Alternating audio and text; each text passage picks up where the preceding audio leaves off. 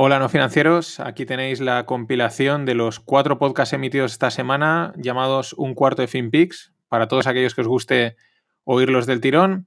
Además acordaros que está el podcast del Finde que va aparte. Gracias.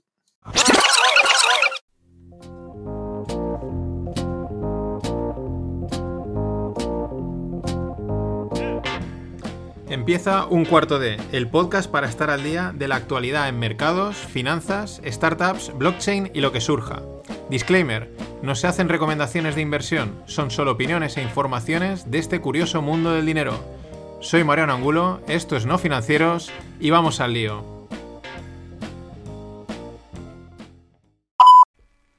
Why do you keep using this? A lot of people say it's racist. It's not racist at all. No, not at all.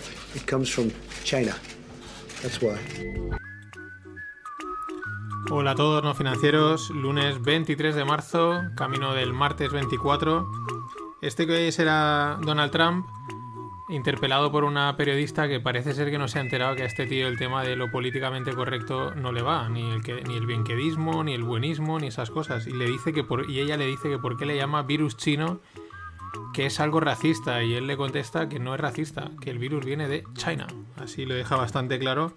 Es un auténtico personaje de, los medios. Al mismo tiempo que dice eso, te tuitea que habla con Xi Jinping y que está todo perfecto, que muy bien eh, coge también y sale de los Estados Unidos que van a ayudar a Irán y a, Corea del Norte para combatir el coronavirus.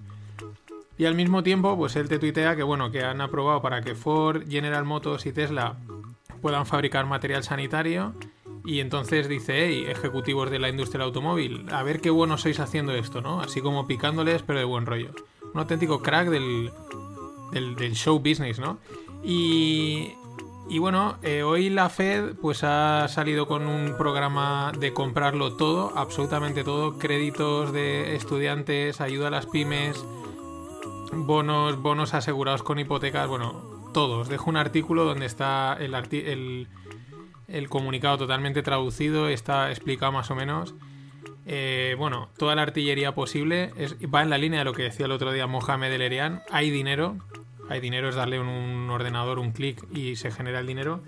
Pero, eh, bueno, y el que ha hecho el mercado hoy, pues cuando ha salido eso, se ha ido para arriba, pero bastante, 200 y pico puntos, casi 400 el, 200 el SP, 400 y pico el Nasdaq, 1000 Bitcoin, que luego dicen que es la alternativa, pero va totalmente correlacionado con el SP.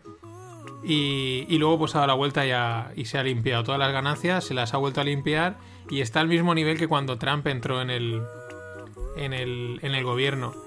Eh, bueno, el mercado está deleveraging, o sea, está desapalancándose a tope porque está muy apalancado en términos así globales. Y claro, pues cada movimiento de estos aprovechan para colocar, deshacer y, recolocar activos. ahí están haciendo un trabajo bastante grande porque el tema del mercado está bastante cascado de momento. Además, la incertidumbre. Ya la semana pasada os lo hablaba y todos los analistas y serios decían hasta que no esté claro el coronavirus si está contenido o no, no se pueden hacer ninguna previsión y por eso ante la incertidumbre el mercado cae. Eh, también Bullard, que es, un, es el de la Fed de San Luis, pues bueno, él ha dicho que él estima que en Estados Unidos se puede ir a un 30% de paro. Un 30% de paro en Estados Unidos, no quiero ni pensar cuánto puede ser aquí en España. No quiero ni pensarlo. En ese sentido, que les queda una cosa más, bueno, pueden aprobar un montón de cosas, pero a los americanos les queda una cosa más por aprobar que tienen que acordarla con los demócratas, que es un, bueno, un paquete de medidas, de ayudas directas a, las familias, no sé son 3.000 dólares durante un par de meses o un cheque directo a, los, a las familias, pero bueno, Parece que aquí los demócratas pues van a hacer van a hacerse un poco los duros durante unos días, que se ve que tienen, parece ser que hay tiempo, y, y, probablemente lo aprueben, ¿no? Pero sí, así está el tema en los mercados, siguen movidos y bueno, siguen bastante deprimidos eh, por, la incertidumbre al final, no, no hay más. En Amazon, pues como Amazon al contrario que España, tiene los deberes hechos y tiene la despensa llena. Evidentemente, si eres Amazon es más fácil. Pues bueno, ellos van a subir el salario a 2 dólares a todos sus empleados, de, de, 15 a 17 dólares la hora. Van a contratar a 100.000 personas en Estados Unidos, claro. Y aparte unas condiciones de, bueno, eh, total respaldo a los empleados, eh, cualquiera que se sienta mal que no vaya a trabajar, bueno, lo que puede hacer una empresa o que podría hacer un país si tiene la despensa llena, que no es nuestro caso. Eh, siguiendo en el mundo del delivery, de las nuevas tecnologías, Just plantea un, o tiene ya prácticamente diseñado un robot de reparto que prevén que para 2024 esté circulando por aquí, por España. Y 2024 pues, es cuando planean que quizás ya la regulación esté totalmente preparada para, los coches autónomos. Es un cochecito así pequeñito, pues para hacer el reparto. Con lo cual, eh, esto pinta que a los a los riders pues les quedan dos días. Ya veremos entonces, pues ahora es el trabajo precario de los riders. Luego cuando los riders se vayan al paro mm, será cualquier historia. Pero bueno, parece que parece que les queda que realmente, aunque no parezca, tienen los días contados. Eh, más cosas ya que nos hemos metido en España y relacionadas con el pod del finde, porque me han, salido las noticias y han, confirmado alguna cosa que comentaba. El tema, lo que os decía, me preocupa, me preocupaba más el tema político democrático casi ya que, el resto. Parece ser que ha salido un decreto en el que ya se permite censurar Internet libremente. Claro, hay que cortar la información que va en tu contra. Eh, se ve que se pueden rastrear los móviles. No es que te bajes la app y tú das permiso, no, no. Los van a rastrear, van a estar rastreando constantemente donde te mueves, lo cual es, pues bueno, un atentado contra cualquier privacidad y cualquier cosa. Ya lo dije, eso en España y en otros países, pues por ahí irán los tiros. Otra cosa más que os comentaba, el estudio que os comentaba de una universidad que encima he visto que ha salido en todos los medios. Ayer, o entre ayer y hoy, cuando lo he mirado, han corregido y dicen que en vez de infectarse 2 millones, que, se van a infectar 800.000. Vale, es una buena noticia y si en vez de 800.000 son 80.000, mejor. Pero no puedes hacer un modelo predictivo, corregirlo de un día para otro en un 70%. O sea, es que a mí, es que yo estudiado en esa universidad y me da vergüenza totalmente. Pero bueno, lo digo también porque mucho ojo, lo que os decía, con las gráficas, con los datos, que a veces son casi peor que un texto. Y esto aplica también al mundo de la inversión. No tan descaradamente, pero también a veces se hacen ahí triquiñuelas para que parezca todo eh, de color de rosa. Y la última cosa relacionada con el, con el, con el pod del finde, pues que os contaba de los bonos que podrían intentar vender los bares para venderte ya la, pues un futuro, ¿no? la, la, la, cena de dentro de dos meses, pues te la vendo ya y así hago caja y puedo tirar para adelante. Enseguida me escribió un amigo y me dijo, mira, le habían pasado de una peluquera, creo que de aquí de Valencia, que había hecho eso ya y la tía ya tenía un mes lleno. Había vendido ya los cortes de pelo con un 30% de descuento y tenía ya un mes lleno. Pues bueno, una gran. Yo ese ya se lo pasa a la peluquera, le dije, oye, mira a ver que igual te viene bien, que sé que la chica lo va a pasar mal. Pero bueno, la gente se mueve, los makers, los autónomos, todo el mundo eh, dando el callo. una cosa de, finanzas. Hay una, hay una gestora de, gestoras ¿vale? Porque hay veces que, o sea, constituir un fondo de inversión eh, requiere, tiene unos requisitos muy altos de, dinero, de control, etc. Entonces, se, hay algunas sociedades que son gestoras de, de, gestoras, ¿no? Entonces, permiten que la gente pueda crear fondos con menores requisitos. Eso no es que quiera decir que sea laxo y que aquí cualquiera puede crear un fondo, pero a lo mejor os hablo así un poco orientativamente en vez de necesitar 3, 4 millones de euros y no sé cuántos partícipes para poder y bueno y legalmente cumplir mil historias para poder constituir un fondo pues con menos cantidad lo puedes hacer y eso está muy bien porque de hecho en esta en la gestora que os voy a hablar hay tres o cuatro fondos la verdad muy buenos de gente pues eso que si no fuese por eso no podrían hacerlo cuál es el problema que la gestora esta que se llama Esfera Capital pues también tiene una línea de brokeraje para ofrecer servicios de compra-venta y de acciones y cosas así. Y parece ser que había un cliente pues que se había pasado con los derivados y pues ha dejado ahí un desfase patrimonial, decían que de en torno de 6 millones de euros. Los derivados eh, son un elemento imprescindible en los mercados, pero hay que saber gastarlo. Como no lo sepas gastar y te venga una de estas situaciones, como estamos viendo, te revienta, pero bueno, pierdes hasta la corbata. Algo así le habrá pasado a ese cliente, el problema es que le deja la pelota a esta, esta, gestora de gestoras, eh, Esfera Capital. Lo que pasa es que se ha resuelto muy, muy, rápido, la gestora enseguida fue a la CNMV y dijo intervennos, o sea, eh, pidió que la, CNMV interviniese la, la, gestora, lo cual es un gran gesto de, de, transparencia, ¿no? Y decir, tenemos un problema, ayudarnos. Y ayer, perdón, yo hoy mismo, el Antbank ha comprado, parece ser que han llegado a un acuerdo para quedarse con la, con la gestora. Antbank lleva últimamente metiéndose muy bien en el, en el sector de la inversión. Han sacado My Investor para tener fondos con comisiones prácticamente, creo que son cero en algunos. Eh, tiene también una línea de hipotecas que está bastante bien. Bueno, están metiéndose y están ganando cuota de mercado y es el objetivo que han, que han buscado al comprar Esfera Capital. Así que yo creo que no les ha venido nada mal porque ahí habían tres o cuatro fondos bastante chulos, Esfera Robotic, eh, River, Patrimonio, Baelo y Impassive Wealth. Son cuatro fondos muy chulos y, bueno, pues van a poder seguir y yo creo que incluso entran en una, en una sociedad un poco más de más entidad. Eh, más problemas. Las aerolíneas están pasando canutísimas. Eh, se lleva hablando de que van a hacer el bailout, que es el rescate, que el Estado las compra o lo que sea. Porque claro, de momento Mm, se está volando poco o nada y igual una de las maneras de contener el virus a nivel global es restringir totalmente los vuelos durante bastante tiempo.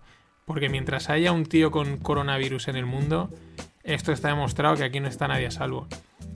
Y en esa circunstancia, pues la noticia es que Londres se plantea nacionalizar British Airways y por lo tanto eh, rompería el consorcio IAG o la fusión que se hizo Iberia con British Airways bajo el nombre de IAG, aunque siguen operando cada una por, temas comerciales. IAG sigue siendo, digo, Iberia sigue siendo Iberia como marca y British Airways, British Airways, pero realmente la empresa se llama IAG. Con lo cual, ese es un síntoma de, de lo complicado que están las cosas en las aerolíneas y puede que estén durante un tiempo. Sobre todo por eso, porque mientras el bichito esté por ahí o no esté controlado, creo que los vuelos van a estar muy, muy, muy limitados.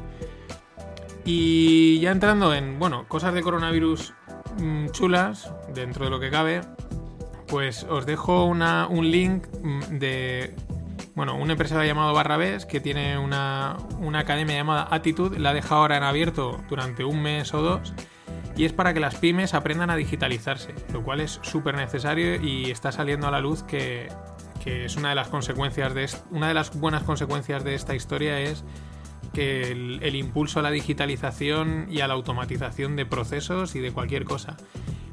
Y entonces, bueno, pues han dejado abierto pues, para ayudar a las pymes a que digitalicen todo lo que puedan, ¿no? El teletrabajo, etcétera, etcétera. Porque hay bastantes pymes pues, que probablemente les ha pillado de que, bueno, eh, no sé, no tendrán ni un, ni un Zoom de estos instalados o herramientas de trabajo colaborativo. Así que está bastante chulo.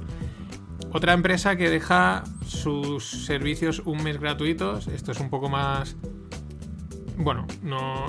Quiero decir, la idea es buena, pero en caso de que tengas que recurrir a ello, pues no mola tanto. Que es Seren Mind, que es de tratamiento psicológico. Es una app entonces, durante un mes es gratuita, pues la gente puede entrar y si tiene estrés, ansiedad, etcétera, generado por esta historia y por el encierro, pues bueno, a través de ahí son unos programas que más o menos parece ser que están como automatizados, un, guía automático te va diciendo cómo tratar, te hace como un pequeño tratamiento y bueno, pues puede estar bastante bien y puede ser bastante necesario. Así que eso. Y ya para encaminando a la recta final, el el out of context, que son de momento temporalmente es el out of context. Es verdad que últimamente no os hablo demasiado de blockchain porque no es que el tema esté parado, en blockchain se siguen haciendo cosas, pero es verdad que está un poco todo está todo el mundo ahora pendiente del precio, del mercado, de qué pasa, eh, solucionando algunos problemillas que han habido y no hay tantas noticias o quizás no tienen tanto interés, pero no os preocupéis que en cuanto vuelvan a salir os las comento. Dos noticias out of context o no. Eh, Félix, una startup eh, evidentemente americana de biotecnología que lo que plantea es virus programables contra los virus. Dejar a un lado los, los antibióticos y este tipo de medicamentos que al final también la gente se vuelve un poco inmune a los antibióticos y se ve que tiene una tecnología para virus que son por lo que yo dedujo que son naturales, no son robots, no son robotitos, pero los pueden programar para que combatan otros virus o combatan otras enfermedades. Eh, ya han hecho un test en 10 personas, la FDA americana parece que les va a dar aprobación para que sigan testeando y bueno, pues aquí esto puede ser una solución bastante interesante, aunque ahora asuste. Eh, también hace poco os comenté de eso, pequeños robots, o nanorobots programables para limpieza de... O que para el virus yo creo que son excesivamente pequeños. Y por último, un auténtico rayote. Bueno, no tanto, pero a mí me parece rayote. Lilium, que es una startup alemana, ha levantado 225 eh, millones de euros para desarrollar un jet eléctrico, un avión eléctrico y que dé servicio de taxi. Eh, ponen que lo que tienen previsto es que el, aparatito, el jet, pues recorra unos 300 kilómetros, que tenga una autonomía de 300 kilómetros. Y en un principio, pues puede tener bastante sentido, ¿no? Eh, trayectos Madrid-Valencia, Valencia-Barcelona, mm, yo qué sé, de Valencia-Alicante, mm, ese, rango de kilómetros quizás puede tener bastante sentido este tipo de, aerotaxi. Veremos precios, veremos tal, pero dicen que para el 2025 ellos ya pretenden tenerlo. Esta sí que es una que hacía tiempo que nos la ponía billions and billions and billions and billions and billions and billions and billions and billions and billions and billions and pues nada, con los billions en los billions cierro el pod de hoy pasad un gran martes nos oímos mañana desde hoy la cuarentena es obligatoria aquí en Nueva York y para 100 millones de estadounidenses y para todo el resto lo son las normas de distanciamiento social, pero la gran novedad es que la Casa Blanca sugiere que las medidas pueden relajarse antes de lo previsto, incluso la próxima semana, por su alto coste económico. Trump tuitea que no puede ser que la cura sea peor que el problema y ello a pesar de que su propio secretario de Defensa advierte que el coronavirus puede llegar a afectar al ejército. Hola a todos, hola no financieros. Martes 24 de marzo, camino del miércoles 25. Este que será el gran José Ángel Abad. Eh, me venía el pelo de lo que del tema que trata y aparte pues ponerlo porque me mola mucho cómo hace las crónicas desde Nueva York, que es el es el, enviado de Antena 3 y bueno pues tiene un tono siempre es muy muy preciso y, y siempre le pone a veces incluso un punto así entre irónico subjetivo que, bueno, el tío y aparte los, los blogs cuando escribe cuenta cosas de Nueva York mola bastante. Eh, lo que cuenta es así, esto es de ayer por la noche. Eh, bueno, pues Estados Unidos dice, o Trump dice que, que, bueno, que sí, que cerran el país, pero que enseguida hay que abrirlo, que la economía no puede parar. Eh, es verdad que él está en año de elecciones y por lo tanto, pues mm, eso también pesa mucho. Y también es verdad que, que eso es un debate ahí un poco medio abierto. Nosotros no lo planteamos, lógicamente, porque la salud está por encima de todo. Y en otros países en los que la familia, pues quizás, pues a los padres o a la gente mayor la ves una vez al año, pues como que da más igual. Pero es verdad que es una cosa sobre la que tampoco hay datos. Es decir, una crisis, una crisis muy gorda, pues también al final muere gente. Porque tenga acceso a menos recursos, por lo que sea. Por estrés, suicidios, lo que sea, ¿no? Pero de eso no hay datos, es difícil a lo mejor de medir y es difícil también de valorar por lo que él dice, ¿no? Eh, no, no, puede ser más doloroso, o sea, no puede hacer más daño el, las medidas que, que las contramedidas, ¿no? Por así decirlo. Pero bueno, eso no se sabrá nunca y es muy difícil de saber de momento a día de hoy. Veremos también si lo sigue manteniendo, porque dice que para Semana Santa ellos ya quieren abrir, pero también su amigo Boris, Boris Johnson, decía que nada, que ellos iban a seguir igual, que lo importante es la economía y de momento ya ha dicho que todo el mundo en casa, que todo cerrado, mensaje, porque claro, en cuanto le han pasado las cifras de infectados y muertos previstas, mm, eh, a ver eso quién lo aguanta. En ese sentido, por ejemplo, la India no se anda con tonterías y la India cierra el país, o sea, se ha, mandado a los 1.300 millones de indios a encerrarse en su casa. Eh, apenas tienen, es verdad que tienen muy pocos, pero es lo que tenían que hacer, lo que teníamos que haber hecho todos. Ellos creo que tienen 400 eh, infectados y unos 20 o no sé, son unos 20 o 5 o 10, ahora no sé, hablo un poco de memoria, eh, muertos. Pero claro, un país como la India, 1.300 millones de personas, con los apelotonajes que están allí y con las condiciones de higiene tan bajas que tiene la India, pues hace muy bien realmente lo que tendríamos que haber hecho todos los países. Eh, más cosas, mercados. Pues ayer los mercados y hoy también, eh, pues bueno, para, para arriba Hoy han cerrado prácticamente en torno a un 10, la mayoría un 9%, un 10, un rebote bastante fuerte. Varios factores así a día de hoy que se puedan ver. Uno, El viernes fue el cierre trimestral de derivados. Se rehacen carteras y bueno, se reajustan cosas. Dos, y ahí ya se ha vendido mucho. En teoría, queda poco por vender en el mercado, en teoría. Pero esperemos a ver. Y luego, pues también las medidas de la Fed ayer, que bueno, que lo van a comprar absolutamente todo, todo, todo y todo, como decía la, niña del anuncio. Pero bueno, calma porque el viaje ha sido muy gordo y, veremos a ver. Y aparte los frentes aún están abiertos. Mientras haya el coronavirus esté por ahí, los frentes están abiertos. En ese sentido, por ejemplo, para un poco la idea de lo que he contado siempre, los bancos centrales eh, metiendo dinero en los mercados, etcétera, etcétera, pues está el Banco Central de Japón. Tiene unas pérdidas ahora mismo acumuladas por ETFs por valor de 2 a 3 trillones de yenes. Estos son 18 a 27 mil millones de dólares, euros. Están muy cerca de la par, o sea que nos da igual. Eh, pues eso, eh, aún así, quiero decir, tienen pérdidas acumuladas, pero siguen estando en ganancias, ¿no? El Banco de Japón, igual que el Central Europeo y el americano, pues han estado comprando activos diferentes. Y una forma de comprar activos, pues es a través de ETFs, que son Exchange Trade Funds, eh, fondos cotizados, que bueno, tú lo compras y estás comprando todo el mercado de lo que sea, de bonos, de materias primas, de acciones o de lo que sea. Y bueno, pues como ha venido un viaje gordo, pues tiene unas pérdidas acumuladas interesantes, aunque sigan estando en beneficio. Supongo que el BCE estará por ahí y el y el y los americanos también. Es un ejemplo de cómo los bancos han distorsionado y van a seguir distorsionando el, el mercado.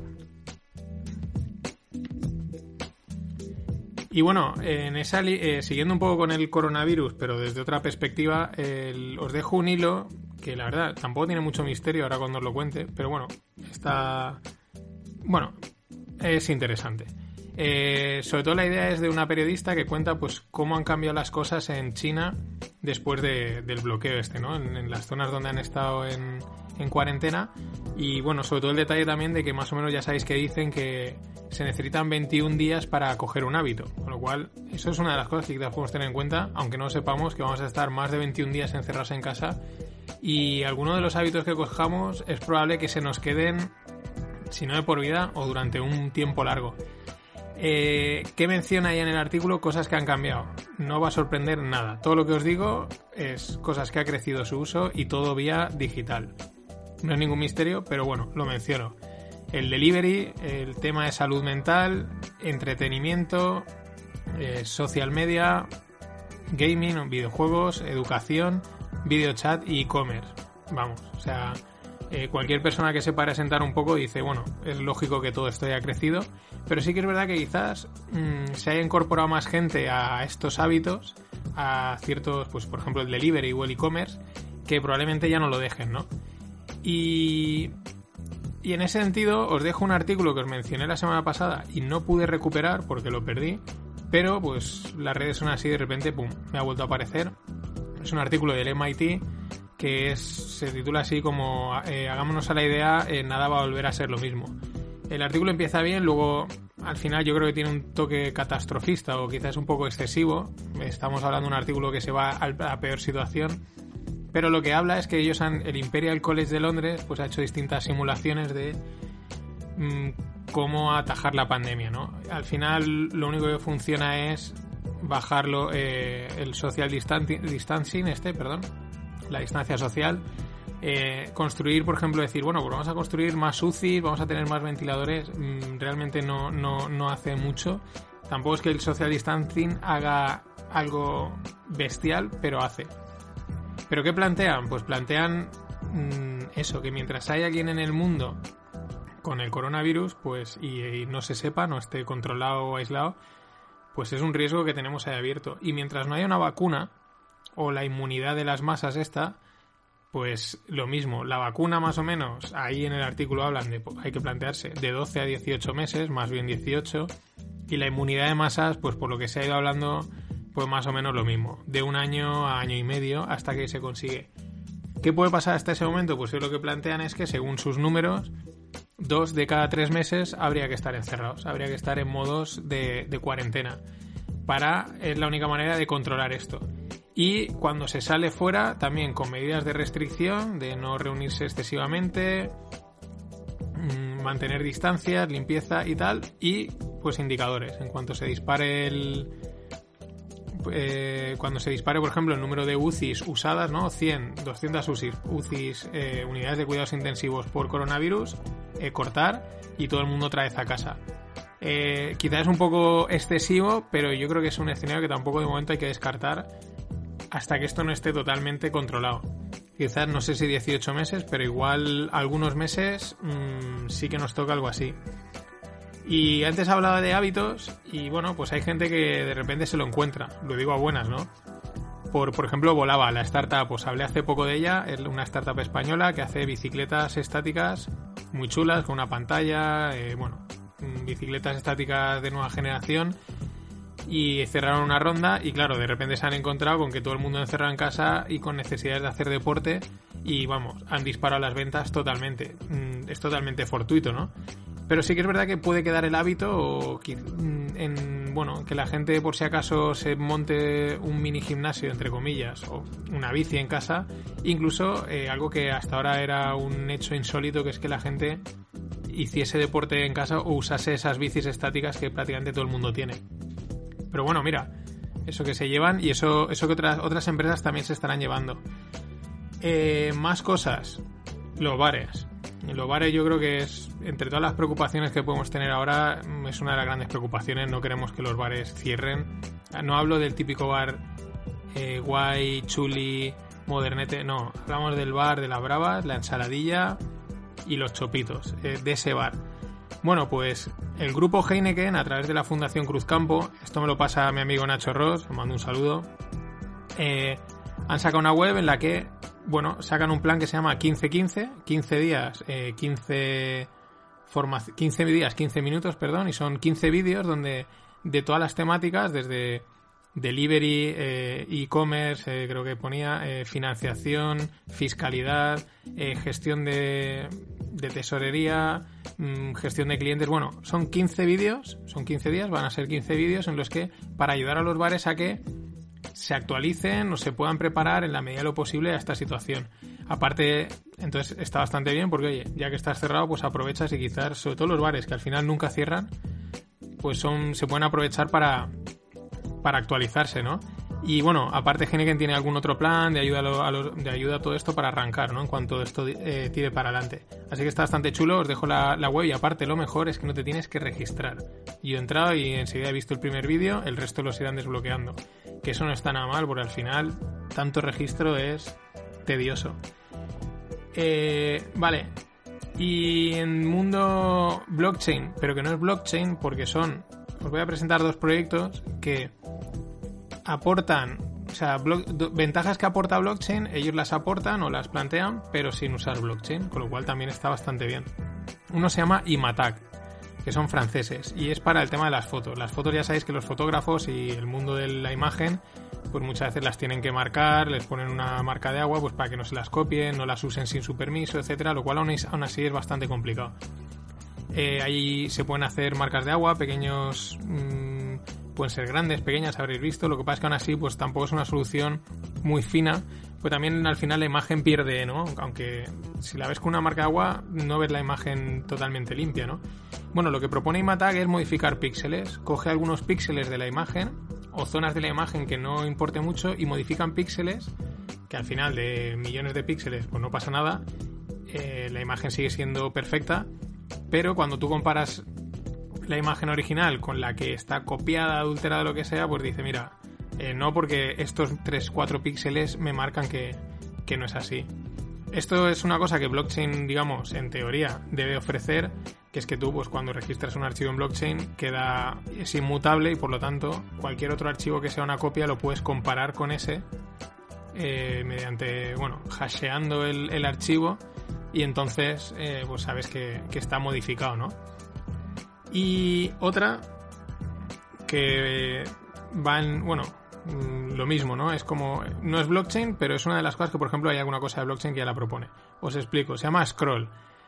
Eh, la pregunta que se hacen los de Scroll es, ¿cómo puedo, eh, cómo sería una web sin publicidad? Y dicen, pues muy bien, eh, sería la página web sin banners y sin publicidad más bonita, más limpia te centra más en el contenido, eh, más rápida de cargar y aparte eh, pues te evitas el tema de datos. Ya sabéis que todos los banners estos que hay en la web pues van, van llenos de trackers, de arañas, de rastreadores que te cogen todos los datos y saben lo que te gusta y lo que no.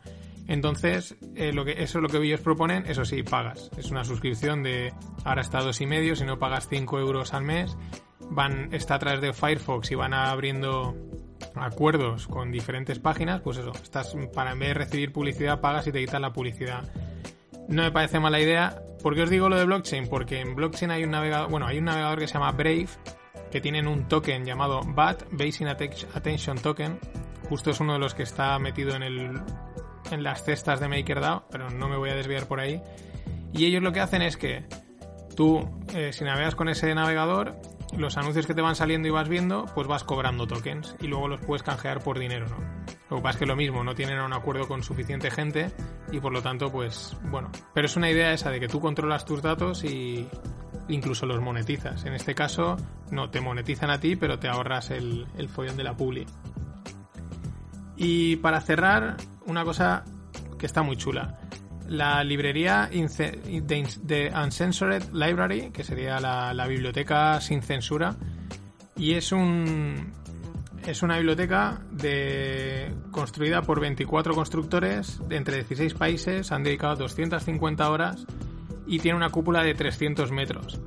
Es probablemente es la segunda cúpula más grande del mundo. ¿Cuál es el truco de todo esto? que está hecho en Minecraft. Minecraft es el jueguecito este que son como píxeles en 3D y que es, puedes construir, puedes almacenar objetos ahí, bueno, se pueden hacer mil cosas. Prácticamente un mundo virtual eh, en infinito eh, que tiene también unos fines educativos súper potentes y bueno, pues puedes construir cosas entre, entre, otras, entre otras funciones, ¿no? ¿Y qué han hecho? Pues han cogido y han construido esta librería con esos, con los datos que os he dicho, con esas características para que eh, ciertos países que tienen censura total en artículos de periodistas y en libros, pues no los tengan.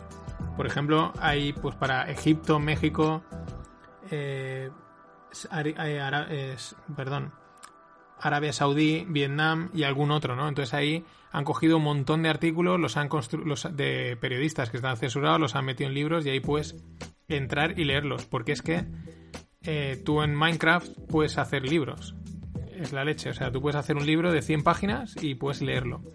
¿Y por qué es incensurable? Porque está en un universo digital, eh, fuera de todo, muy en la línea de blockchain y, y, por lo tanto no le pueden meter mano, salvo que lo decidiese a lo mejor Microsoft.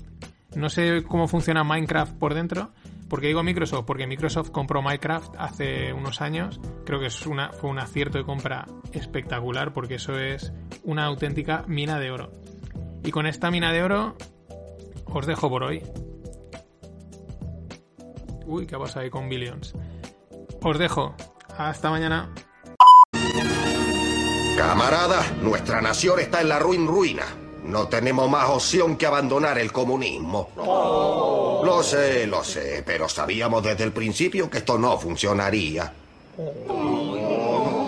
Llamaré a Washington y les diré que ellos ganan. Pero, camarada, los gringos trataron de asesinarlo. Ah, no son tan malos. Incluso le han puesto mi nombre a una calle en San Francisco. ¿Llena de qué? Presidente, vienen tres hombres a verlo. Dicen ser portadores de un trillón de dólares. ¡Ay, caraja! De modo que la isla no está en venta, ¿eh? Mala suerte. Pero al menos os permitirá vivir en su paraíso socialista. ¿Se refiere a Cuba? Exacto. Solo pedimos trato preferencial debido a mi fabulosa fortuna. ¿Puedo verlo? con los ojos, no con las manos. Pero aquí todos somos amigos, chico. Señor Bars, creo que podemos confiar en el presidente de Cuba. ¿Me lo devuelve ya? ¿Devolverle qué? Oh, Hola a todos, no hola no financieros, miércoles 25 de marzo, camino del jueves 26 y este que veáis será la mítica escena de los Simpson en la que pues bueno, huyen con el trillón de dólares a Cuba y bueno, pues lo que, lo que cuentan, ¿no? Eh, siempre con esa ironía tan característica de ellos, con, muy fina. Pero ¿por qué lo meto? Aparte porque mola, pues porque es que una congresista, una congresswoman americana, Rashida Tlaib, además es una propuesta, os dejo el enlace, en el que, pues bueno, para financiar todo el gasto que ahora hace falta, ¿no? Para poder sacar la economía adelante, pues dice que que hay que, pues eso, que tiene que lo que tiene que hacer es, es, una propuesta, no de momento simplemente la propuesta, pero es seria. Es tal cual, acuñar dos monedas de un, de un trillón de dólares cada una, monedas de platino. Y que luego el, el gobierno se la vende a la Fed y bueno, ya cosas financieras, ¿no? Le compra el dinero, con ese dinero financia, la Fed mantiene las monedas, pero tal cual, ¿eh? Os lo dejo, lo podéis leer. Dos monedas de un trillón de dólares cada uno, monedas de platino. Por eso, pues bueno, al final, no sé, esto es... Habría que ver si ya lo hace de broma, no, se ha inspirado en los Simpsons probablemente, pero bueno, ¿no? La, broma esta de que los Simpsons lo, lo predicen todo, o, ya empieza la gente a, inspirarse en los Simpsons. Eh, siguiendo con cosas así un poco bizarras, porque no deja de serlo, la app del FBI. O sea, el FBI tiene una app para que hagas las pruebas y sepas si puedes estar preparado para el FBI. Pero ahora también pues te la ponen un poco como, bueno, para que hagas deporte en casa, ¿no? Lo curioso es que, claro, cuando das a bajar la app y le das a los permisos, le estás dando acceso a, que te lean el móvil, a que te lean el USB, a registrarte la ubicación, el FBI. Eh, no sé, bueno, el que tenga algo que esconder, pues igual, pero claro, a ver quién, a ver quién se fía. En fin, eh, ya con cosas de mercados. Eh, ayer los mercados, o sea, perdón, hoy, eh, sigo aún con el chip antiguo del grabar el pod. pues bueno, habían empezado muy bien, pero luego al final se han deshinchado porque básicamente mm, el acuerdo para en Estados Unidos de para continuar, bueno, otro de los acuerdos que tienen que sacar y lo tienen que acordar con los demócratas para meter dinero a las familias con cheques directos, etcétera, pues bueno, aún no acaba de salir y porque el mercado sigue estando bastante débil. En ese sentido, os dejo un enlace a la entrevista al gran Warren Buffett. Es un, es un, es un trozo, no he conseguido encontrar la, entrevista entera. He encontrado trozos sueltos, no sé por qué no está la entrevista entera. Pero bueno, eh, pues bueno, un tío que tiene tanta experiencia, pues lo primero que dice es, yo siempre he hablado de que una pandemia era posible él, pues en otras entrevistas, en otros lo ha dicho, que era un riesgo que él consideraba que podía pasar. Cuando le preguntan por, por cómo ve esto, es lo más interesante que dice, no lo sé. Se le nota un poco incómodo en ese punto porque quizás es una de las primeras cosas que él, que él no es capaz de visualizar pese a su, pese a su experiencia. Dice, no lo sé, no sé esto exactamente cómo va a acabar, hacia dónde va. En otro de los cortes, este no os lo he puesto, pero lo podéis encontrar, dice, bueno, tengo 89 años y el mercado pues mm, me sigue sorprendiendo, ¿no? O sea, nunca pensaba que habría una situación así, aunque él sigue diciendo que a nivel de mercado no es tan grave como la crisis del petróleo del 87 o lo del 2008. Pero luego, pues él siempre tira de, esa perspectiva que es la que hay que tener. Dice, mira, al final, el que se crea que, que esto es lineal, ¿no? Que la evolución es lineal y constante, se equivoca. Siempre hay parones, siempre hay baches pero hay una cosa que está clara, el progreso del hombre no para. Y esto no lo va a parar, él lo, dice así, esto no va a parar el progreso del hombre, aunque no sé exactamente, dice, pero dentro de 5, 10, 15 años, quizás ahí sutilmente mm, da una visión de que mm, la economía puede tardar unos 5 años en recuperarse, cuando dice 5, 10, 20 años, pero es verdad, el progreso no lo va a parar, de hecho esto lo que va a hacer es avanzar el progreso y bueno, pues pone varios ejemplos, pero esa perspectiva siempre hay que tener un poco de, irse hacia atrás, que la verdad nunca la pierde.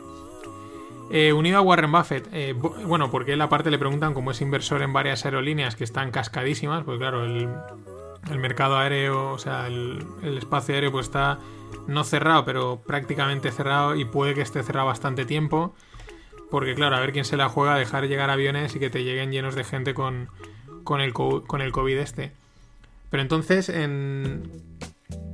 Eh, bueno, la noticia es que Boeing, pues en teoría le van a rescatar o le quieren inyectar dinero. El CEO de Boeing dijo que si le van a inyectar dinero y el Estado americano se va a quedar con acciones de Boeing, que no, que ya se las apañarán ellos. Lo que no quiere es, claro, que se meta el Estado y le controle la aerolínea. Lo cual me parece también bastante acertado. Otra cosa es cómo saldrá del medio en el que está.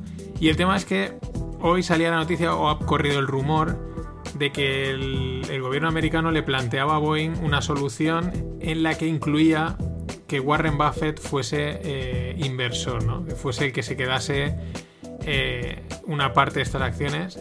Y bueno, parece ser que enseguida, bueno, eh, las acciones de Boeing se han disparado un 30%, o sea, el propio nombre Warren Buffett lo que hace. Y, y luego también el, eh, enseguida han salido un poco desmintiéndolo. ¿Qué pasa con Warren Buffett? Pues que tiene como 120 mil millones en líquido en el banco. Es un tío que sabe esperar y en vez de estar cuando veía que la cosa está, pues guarda y él no tiene problema, él lo ha dicho muchas veces, no tiene problema en tener dinero en el banco y esperar a que hayan precios que le gusten. Eso no quiere decir que caiga la bolsa. Por eso, más que por el nombre, es porque claro, es una inyección de liquidez. Probablemente mm, él y Apple son ahora mismo las dos empresas que, tienen unos unas cajas de liquidez enormes para hacer compras. Apple, Apple nunca se lanza a comprar, eso es una cosa que tampoco acabo de, de entender. Bueno, os dejo también un artículo del economista Daniel Lacalle. Es un pelín técnico, pero más o menos, aunque no lo entendáis, si lo lees se entiende, ¿no? Hay partes que te puedes perder, pero se entiende al final que realmente en el mundo ahora mismo lo que hay es una escasez de dólares. Como se oye, de unos 13 a 20 mil millones eh, de dólares. ¿Por qué? Porque hay muchos países que emiten, prefieren emitir deuda en dólares porque es más fuerte y, y por lo tanto los americanos saben que, que, pueden, digamos, hacer esas, imprimir tanto dinero porque al final es como un producto que se demanda. O sea, en otros países del mundo quieren dólares, pues no pasa nada, yo te los creo y te los doy para ti, ¿no? Eh, haciendo ahí, digamos, un intercambio monetario en el que, claro, sale ganando Estados Unidos al final porque hay otros países que, confían en el dólar? Pues porque detrás está Estados Unidos, que es la mayor economía, la economía más importante o más innovadora que hay en el mundo, sobre todo y muy importante y, y lo más destacable, con un aparato legal detrás muy serio, que eso es casi a veces más importante que nada, una, una, jurisdicción o una parte jurídica que te da seguridad de cara a las inversiones. Y eso es súper importante.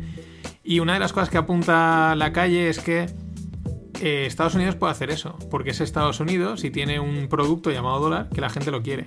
Hay otros países que se lanzan a hacer lo mismo, ah, pues yo también voy a imprimir, si lo hacen los americanos, ¿cuál es la diferencia? Que la gente no quiere comprar, me alimento, eh, la, la moneda de Filipinas o la moneda del Congo. Entonces ahí es donde está la gran diferencia. Ellos lo pueden hacer porque al final el dólar lo están respaldando ellos, ¿no?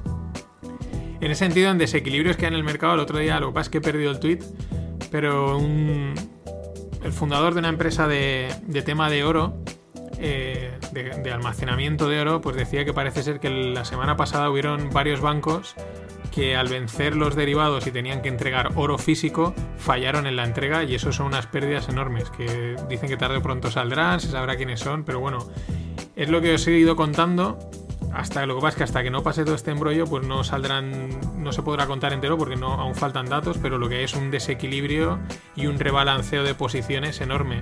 Eh, un, un trader que tuitea así un poco de broma, pero a veces en serio decía, ahora no es una cuestión de fundamentales de la economía, ahora lo que es es una cuestión de flujos de dinero que se están moviendo de un lado a otro porque hay unos desequilibrios brutales.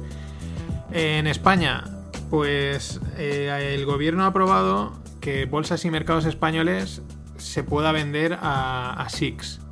Vamos por partes. Bolsas y mercados españoles es la empresa que gestiona las bolsas españolas, ¿no? Al final la bolsa es una empresa privada que las gestiona, lo que pasa es que pues durante mucho tiempo eh, los accionistas eran bancos españoles y, el Banco de España, ahora ya no. Y bueno, son las que se encargan de, que eso funcione, ¿no? De, de, poner la infraestructura y todo lo necesario. Cotiza en la propia bolsa española y entonces ha llegado el grupo SIX, que son suizos, y lanzaron una OPA. También la lanzó Euronext, que son los europeos. Pero bueno, de momento a 34 euros la acción, eh, el gobierno da el visto bueno.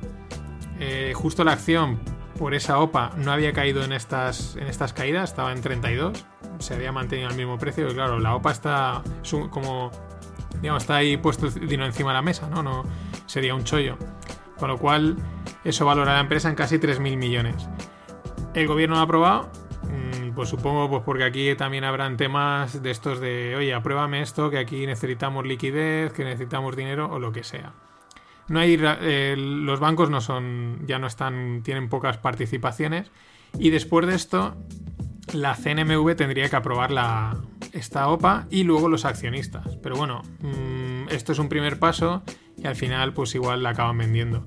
Eh, lo que quieren los suizos es que Bolsas y Mercados sea el hub para saltar a, Iberoamérica. Es una manera de conectar mejor con, aquellos y pues sí que es verdad que allí yo creo en Sudamérica los mercados de... O sea, las empresas que gestionan los mercados están como aún, aún necesitan un salto más, ¿no? En, en ciertos aspectos más técnicos. Y bueno, dejando la parte más económica, que ya ha sido bastante, dos noticias del mundo blockchain y de startup tupero.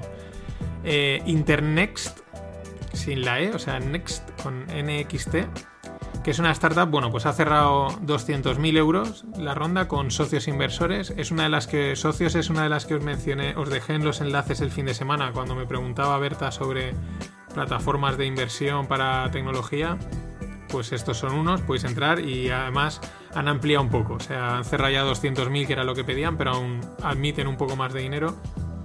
Y bueno, ¿qué hace Internext? Pues hacen, le llaman xCloud, es decir, eh, resumiendo, a día de hoy un Dropbox en blockchain, ¿vale? Eh, quieren abrir más verticales, pero de momento es un Dropbox con tecnología blockchain para el almacenamiento y la seguridad de, la información, con lo cual mucho más segura. Eh, la verdad es que he estado mirando los precios y son súper atractivos porque son 2 gigas, vale, 2 gigas gratis, que eso te lo da cualquiera, pero luego 20 gigas son 0,9 euros al mes. 0,9, o sea, eso son, no llega a 12 euros al año, me parece que está tirado. Pero luego es muy interesante porque buscando en la web pone, hace la comparativa de costes, ¿vale? Para, sobre todo para lo que son ya empresas que tienen un flujo de datos y de almacenamiento y movimiento de datos en la, en el cloud bastante importante. Y para que os hagáis una idea, 500 terabytes, eh, o sea, durante un año, ¿no? Son eh, almacenamiento de 500 terabytes. Y con un 80%, y un 80 de los datos descargados, o sea, es decir, con un flujo bastante activo de subo, descargo, etc. Azure, que es la, el cloud de, de Microsoft, cuesta 150.000 euros al año. Google Cloud cuesta 552.000 euros al año.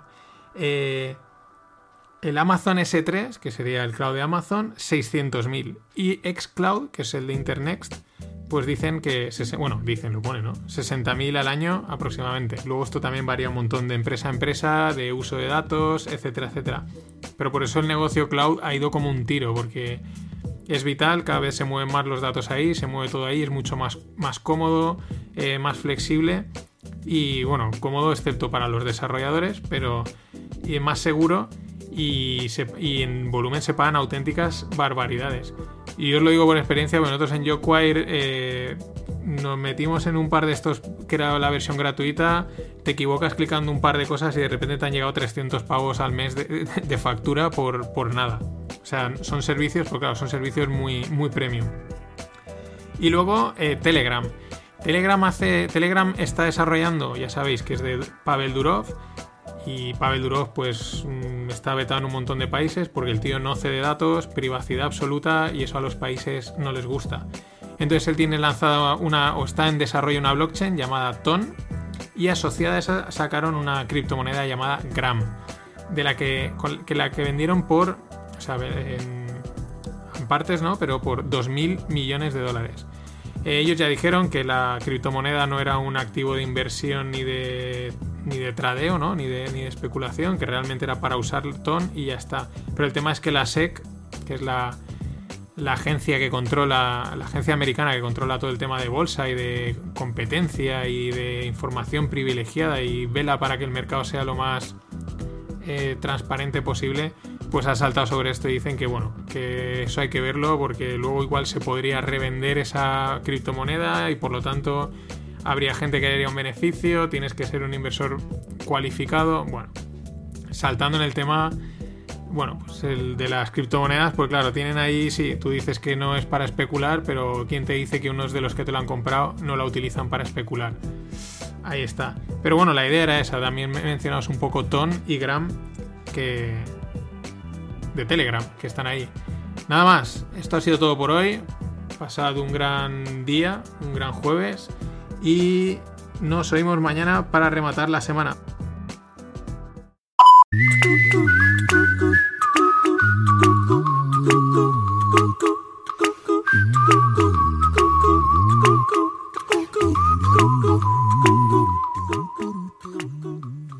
Hola no financieros, jueves 26 de marzo, camino del viernes 27 y directamente a por los mercados. Tercer día subiendo. Eh, es verdad que, bueno, pues aunque los datos del coronavirus pues siguen a su marcha, pero esto era eh, lo que está pasando de momento es lo predecible, aunque hayan algún vayan saliendo datos que sean malos, pero es como bueno, está dentro de lo, de lo que se esperaba. Y también, pues bueno, los americanos parece que van van cerrando también sus, sus planes de, de, ayudar otra vez a la economía, etcétera. Eh, los americanos son los que mandan, o sea, no, esto no tiene más. Ya lo he dicho muchas veces, aquí manda el mercado americano y lo que ellos digan, pues el resto o lo seguimos bien o lo seguimos mal, pero lo seguimos. Eh, al ser el tercer día de subidas y en un mercado bajista, pues es cuando se producen las...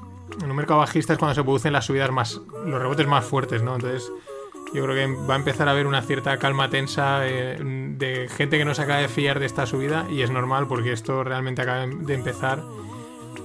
Y, bueno, pues hay mucha incertidumbre todavía, ¿no? Pero también es normal que haya una subida así, ¿eh? Pero no hay que confiarse. Eh, una de cal y una de arena. Eh, Hoy también han presentado eh, los datos de desempleo en Estados Unidos, que ha subido una barbaridad, 3 millones creo que han sido de, solicitudes de desempleo. Y la bolsa cuando las han presentado ha subido, ¿no? Y en Twitter la gente decía, uy, ¿qué pasa? Que ahora dan un mal dato y la, gente, y la bolsa sube. Bueno, es que la bolsa lo tenía descontado.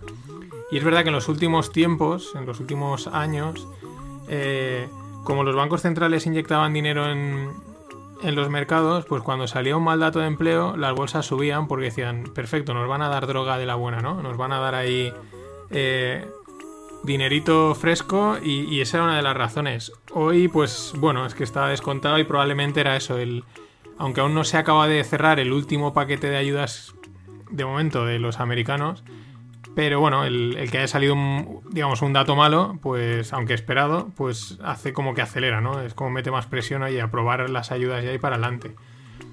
Pero aún así el mercado por detrás pues salen cosillas que dices, esto aún, pues eso, esto tiene aún las heridas de guerra y de momento, y que no vengan más. Por ejemplo, ayer recibía un correo de un broker en el que estuve un tiempo eh, tonteando nada, eh, nada súper super profesional, pero bueno, bastante serios porque son suizos y recibí un correo que decía, bueno, hay problemas de, de suministro en el oro. O sea, como por el coronavirus este han cerrado todos los negocios, hay un montón de minerías de oro que están cerradas y por lo tanto no hay suministro de oro.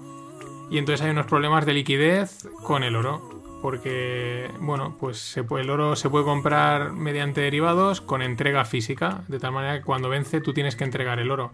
Y os contaba ayer, creo, que un el CEO de una empresa que gestiona oro, pues decía que habían habido varios fallos en entrega de empresas que debían de, de cumplir con lo acordado en el derivado, en el contrato de entrega, y no lo habían hecho. Y esto cuadra bastante con esta con esta con este correo que recibí ayer que ya os digo que si lo he recibido yo, pues mm, vamos, soy o sea, lo ha recibido cualquier persona, ¿no? No, no, no, no tengo ningún privilegio en el sentido de que, bueno, pues imagínate lo que los correos que están recibiendo los altos mandos de, de y las altas, eh, los altos capitales. En ese sentido, ayer, por ejemplo, el, el, la mesa de trading para wealthy, wealthy clients, ¿no? Para eh, clientes ricos de Morgan Stanley, pues se caía se caía porque con tanta volatilidad y tanta historia, pues se caía, lo cual da, un, da una idea de ahí detrás lo que está pasando.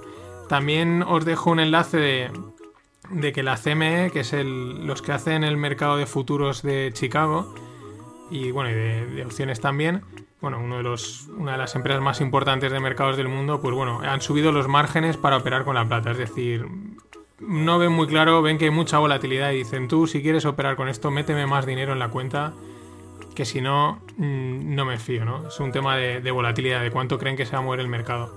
Así que bueno, siguen ajustándose cosas y siguen pasando pues cosillas que tarde o pronto pues saldrán, ¿no? La reflejará el mercado, aunque ahora lleva unos días de calma. Más cosas. Eh, hablando de lo que os decía, ¿no? De los de los paquetes de ayuda de, Estados Unidos, pues parece que sí, que van a ayudar al final a las aerolíneas. Estaba cantado. Eh, el panorama es mm, muy malo en las aerolíneas porque no hay vuelos o hay los justos y necesarios. En ese sentido, China, los listos de los chinos, que son muy listos, pues ahora dicen que ellos van a cerrar el país a cualquier extranjero porque tienen que protegerse contra posibles brotes, por no decir que ya tendrán que controlar alguno que les salga desde dentro. La OMS también avisaba que habrá que tener cuidado en cuanto se levanten las cuarentenas, los confinamientos, para controlar los rebotes. O sea, ya empiezan a, ir soltando sutilmente el, mucho ojo, que, esto no, es, ale, todo, todo fiesta. Y en ese sentido os dejo también en los enlaces un, un tweet que está bastante chulo que muestra el espacio aéreo el, el año pasado, en marzo del 2019, y ahora, ¿no? Os podéis imaginar, ¿no? Eh, pues eso, de noche y se ven un montón de aviones volando, de lucecitas y no. Pero bueno, es una, es una representación realmente de, del impacto ¿no? en la economía, de cómo está la economía de parada, porque bueno, pues los aviones es una parte del reflejo, pero se ve bastante claro y bueno, pues también recuerda bastante a esta gente que dice que no hay que volar, que que hay que ir en tren y, que volar está mal, pues dices sí, pero mira el coste de no volar cuál es, porque prácticamente no hay vuelos, o sea, prácticamente lo justo y lo necesario, y creo que los que quedan en breve los, los chapan, los, los, cierran para abajo. Eh, y en ese sentido, pues bueno, sigue saliendo, hay muchas dudas de, de, esta, de esta crisis, cómo va a ser, gente que dice que se nube, que dura, que nada, que esto enseguida se va a disparar, gente que lo ve más negro. Mm, pues bueno, siguen estando las dudas cuando hay dudas porque realmente no se sabe qué va a pasar. Eh, claro, evidentemente si la economía está totalmente parada, o prácticamente como puede estar ahora, eh, pues el rebote es fuerte, porque solo con arrancar ya hay ingresos, ¿no? Ya hay movimiento. Pero eso no quiere decir que, que sea suficiente, ¿no? Y en ese sentido yo creo esta es mm, epifanía, visión personal, como lo queráis ver. Creo que lo que va a haber es una, detracción del consumo bastante fuerte. O sea, dadas las circunstancias, yo creo que cualquier empresa ahora lo que tiene que hacer es hacerse un colchón. Uno de los problemas es que te enfrentas a un parón de uno o dos meses y ya estás muerto. Y eso porque está todo optimizado, ¿no? Tengo el dinero para uno o dos meses, excepto empresas que puedan vivir más. Y creo que es una cosa que van a tener que hacer muchas empresas, que es hacerse un colchón bastante fuerte por lo que pueda pasar.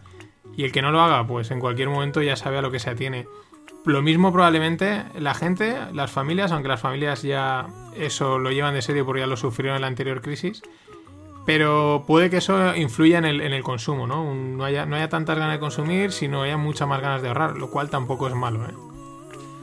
Y nada, hasta aquí la parte más económica tradicional. Vamos con un poco de nueva economía, startups y blockchain. Eh, bueno, la CNMV ha autorizado a Bankia, a Bankia Fondos, a la división de fondos de Bankia, a gestionar capital riesgo, es decir, lo que se le llama capital ilíquido, o lo que es, pues eso, invertir en, proyectos que están fuera de mercados, como pueden ser startups o empresas mm, que no están cotizando y por eso son ilíquidos, ¿no? Porque tú compras participaciones de esas empresas o inviertes, pero luego es difícil, pues tienes que ir llamando, digamos, puerta por puerta a ver quién te las compra, ¿no? O a quién se las puede revender, no como en los mercados que vas y cualquiera te las compra. Pero bueno, es un paso adelante para Bankia. El Santander y el BBVA ya están metidos por ahí. Eh, solo va a ir para gente, para banca privada, es decir, para grandes patrimonios. Es normal, porque para invertir ahí hay que, hay que estar calificado como inversor profesional. Y, yo creo que está bastante bien al final.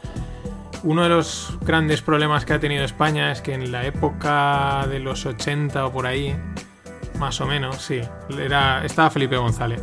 En esa época había, un, había una normativa que prohibía a los bancos tener participaciones industriales, o sea, ser accionistas de empresas industriales. Bueno, no, les prohibía, sino simplemente les penalizaba, ¿cómo? Con impuestos a muerte. ¿Qué hicieron los bancos? Vender todas esas participaciones. Consecuencia, pues tenemos un país menos industrializado de lo que deberíamos de tener. Entonces, esto, pues, mm, en esa línea no está nada mal. Al final que los bancos inviertan en startups o en proyectos Mm, fuera de los mercados, pues aunque no lo parezca, mm, si el banco está bien gestionado, hace bien los números y puede ser una inversión pues no sé, es tener al primo de Zumosol detrás, aunque también supongo que en, la, en el Consejo de Administración te deben de apretar bastante. Eh, una holandesa, Kaizo, eh, ha cerrado una ronda de 3 millones, antes se llamaba Ticketless. Y bueno, pues la propuesta es interesante porque ellos quieren gamificar el soporte de cliente, pero gamificar a los empleados que trabajan en soporte de cliente, ¿no? Soporte de cliente es una cosa muy importante hoy en día porque es súper importante. Eh, aunque lo gastes una vez al año como cliente, quieres que sea perfecto. Pero sí que es verdad, es un poco que, bueno, pues a lo mejor no está muy valorado trabajar en soporte de cliente o no vas a tener ahí a lo mejor o no se tiene gente súper cualificada, ¿no? O, especialista, pues no tiene mucho sentido a lo mejor. Y claro, eso puede hacer recaer el, el nivel y la productividad de los trabajadores y entonces lo que proponen estos es gamificar eso. Eh, a través de inteligencia artificial miden qué sistemas, qué, qué, métodos funcionan mejor y al final los empleados les van dando... Eh, ah, ya el WhatsApp. A los empleados les van dando pues puntos, eh, recompensas, etcétera y bueno, pues ese pique siempre funciona. Siempre que hablan de gamificación normalmente es dar puntos, recompensas y así también uno se puede medir. Y por ejemplo en el mundo de los deportes pues ha funcionado muchísimo. ahora no me viene el nombre a la, la aplicación esta que gasta todo, el Rantastic este y algún otro, que bueno, pues ha habido gente que como se pica con el vecino porque hace más bici que él, pues él hace más bici aún, ¿no? Entonces tiene su funcionamiento, aunque evidentemente pues va siempre en la línea de, de rendir más para la empresa, que puede tener su punto de estrés, ¿no? Y para cerrar, por último, evidentemente si cierro lo último, bueno, eh, Bact es una plataforma de custodia, Bact con dos Ks y acabado en T. La verdad es que es un nombre un poco mm, complicado, pero bueno. Es una plataforma de custodia de Bitcoin y de trading también de Bitcoin y también tienen futuros y opciones alguna vez os he hablado de ella. ¿Qué es lo interesante de BAC? Pues que eh, los que la han montado es ICE. ICE es Intercontinental Exchange. Es uno, pues antes os he hablado del CME, ayer os hablaba de BME, de Euronext, de SIX, pues ICE es uno de estos grupos de, gestión de mercados a nivel global. Y están en. Estos son de Londres, si no me equivoco, ahora lo digo de, memoria. Vamos, que es alguien serio que entiende, sabe de mercados y respalda esto. ¿Y cuál es la gracia? Y os dejo el artículo, el artículo está muy interesante. Eh, van a sacar a lo largo de verano un Digital Asset Wallet, ¿no? un, monedero digital para assets digitales. Lo interesante es que ellos consideran como asset digital cualquier cosa que pueda tener valor. O sea, no solo criptomonedas, no solo, digamos, acciones o dinero digital, sino por ejemplo, puntos de, fidelización de estos de las tarjetas, los típicos de los vuelos, de los hoteles, o puntos de recompensa, o incluso puntos de, gaming, ¿no? De los, assets estos que hay en los videojuegos que puedes pagar y comprarte un hacha y con ese hacha matas a más gente o cosas de estas. No controlo mucho, pero van por ahí los tiros. Eso al final también son cosas digitales que la gente paga por ellas y tiene un valor, aunque no estén en blockchain, ¿no? Y ellos consideran que cualquier cosa que, que tenga valor digital pues lo consideran un asset digital. Y por lo tanto están o van a lanzar este wallet con el objetivo de que puedas llevarlo ahí todo. O sea, que tú en un wallet, eh, pues eso, en, el móvil puedas ver desde tus criptomonedas hasta tus puntos de, de Iberia o de Lufthansa, eh, si te en el gimnasio te han dado unos, un unos puntos de descuento para ir a no sé dónde, si en el trabajo, en los programas estos de beneficio social que hacen las empresas, mm, pues lo mismo, puntos de descuento, puntos de fidelización, todo eso lo puedas llevar y controlar ahí y intercambiarlo directamente por dinero, pagar, eh, bueno, y comerciar. Eh, o sea, muy potente. La verdad es que luego desde el artículo podéis acceder a la página web. El diseño está, muy, está bastante chulo, muy UX, muy, muy guay. Y luego aparte eh, mola porque mencionan un concepto que es algo que va a venir, que es la consumerización de las finanzas. Aquí diríamos yo creo que más bien democratización de las finanzas, ¿no? En el que cualquier persona va a tener acceso a cualquier servicio financiero, ¿no? Servicios que a lo mejor ahora, pues, o antes os he hablado, ¿no? Solo están accesibles a, a grandes capitales por, temas de coste al final, ¿eh? no, no, es por otra cosa, sino porque hay ciertos servicios de finanzas. No os creáis que por ser esos servicios ganas dinero. De hecho, en estas crisis esos servicios son los que palman pasta hasta arriba. Pero el tema es ese, ¿no? Eh, muchas veces, pues eso, por un tema de costes no se pueden ofrecer a todo el mundo. Pero la tendencia es que, pues gracias a las tecnologías, pues casi cualquier persona pueda comprar y vender cualquier tipo de producto financiero a eso le añadimos la capa de blockchain con la tokenización y bueno, pues el mundo va a ser un, ya lo es, pero va a ser un gran mercado financiero donde prácticamente todo va a ser, se va a poder comprar, vender y digamos va a estar cotizando. Eh, vale, esto por un lado, esto tiene sus ventajas y sus inconvenientes. Pero bueno, cuando llegue, pues las iremos lidiando. De momento, pues nos podemos ir preparando para ello. Para eso estoy aquí. Nada más, esto ha sido todo por hoy. Pasad un gran jueves, viernes o fin de semana cuando me veáis. Y recordad, el sábado nos oímos en el pod. Tengo ya una preguntita, una notita de voz muy muy potente que va a dar mucho juego. Nada más. look on the bright side of life. Always look on the light side of life.